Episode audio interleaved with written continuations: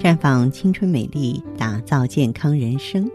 各位听众朋友，大家好，您正在收听的是《普康好女人》节目，健康美丽热线已经为您开通了。您有任何关于健康养生方面的问题，可以在微信公众号搜索“普康好女人”，普是黄浦江的浦，康是健康的康。添加关注后，直接恢复健康自测，那么您呢就可以对自己身体有一个综合的评判了。接下来呢，我要和大家说到一个话题，叫做产后水肿。当然，说这个话题要从我们的脾胃来聊起，因为脾胃呢，它是负责运化的。脾胃虚弱呢，水湿运化不利，多余的水分积聚在体内，就会形成水肿。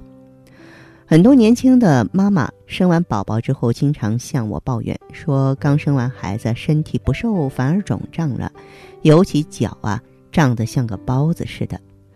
坐完月子之后呢，虽然消退了不少，可还是呢一直保持轻度的水肿。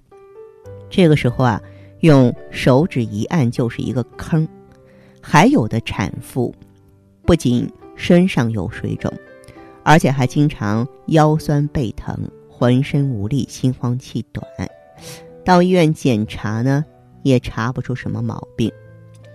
其实这就是女人产后常见的问题，也就是产后水肿了。一般来说，产后水肿在坐完月子之后，大多数都会不治而愈，也有个别人呢需要调养一段时间才能恢复。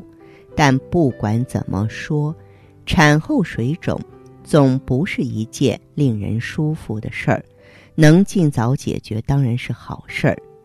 一般情况，由脾胃虚弱引起的产后水肿比较多。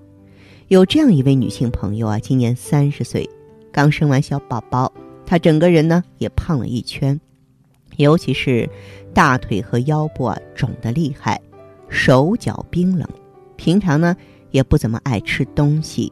大便溏稀，小便少，有的时候呢，腹部经常胀痛，浑身无力，精神也不好。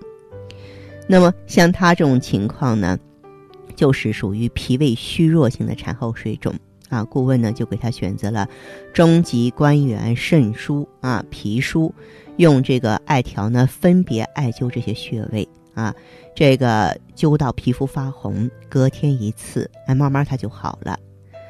当然，水肿的朋友平常还可以从饮食入手，像红豆、薏米都是挺好的消肿的食物。红豆呢可以健脾止泻、利水消肿，它和老姜一起煮汤服食，对于产后下肢水肿帮助很大。薏米呢可以健脾利湿、除痹止泻，把它跟红豆、老姜一起煮汤。啊，也有很好的利水渗湿啊、健脾消肿的作用，是产妇呢去肿的上好食疗。啊，产妇平时在饮食上要保持清淡，适当的多吃鱼，睡前少喝水，而且还要杜绝生冷的食物。这些东西呢是比较容易伤害脾胃的，我们记住，一定要远离。只要您不怕麻烦，其实有一些绿色的内养外调的方法是完全可以帮助你清除这个烦恼的。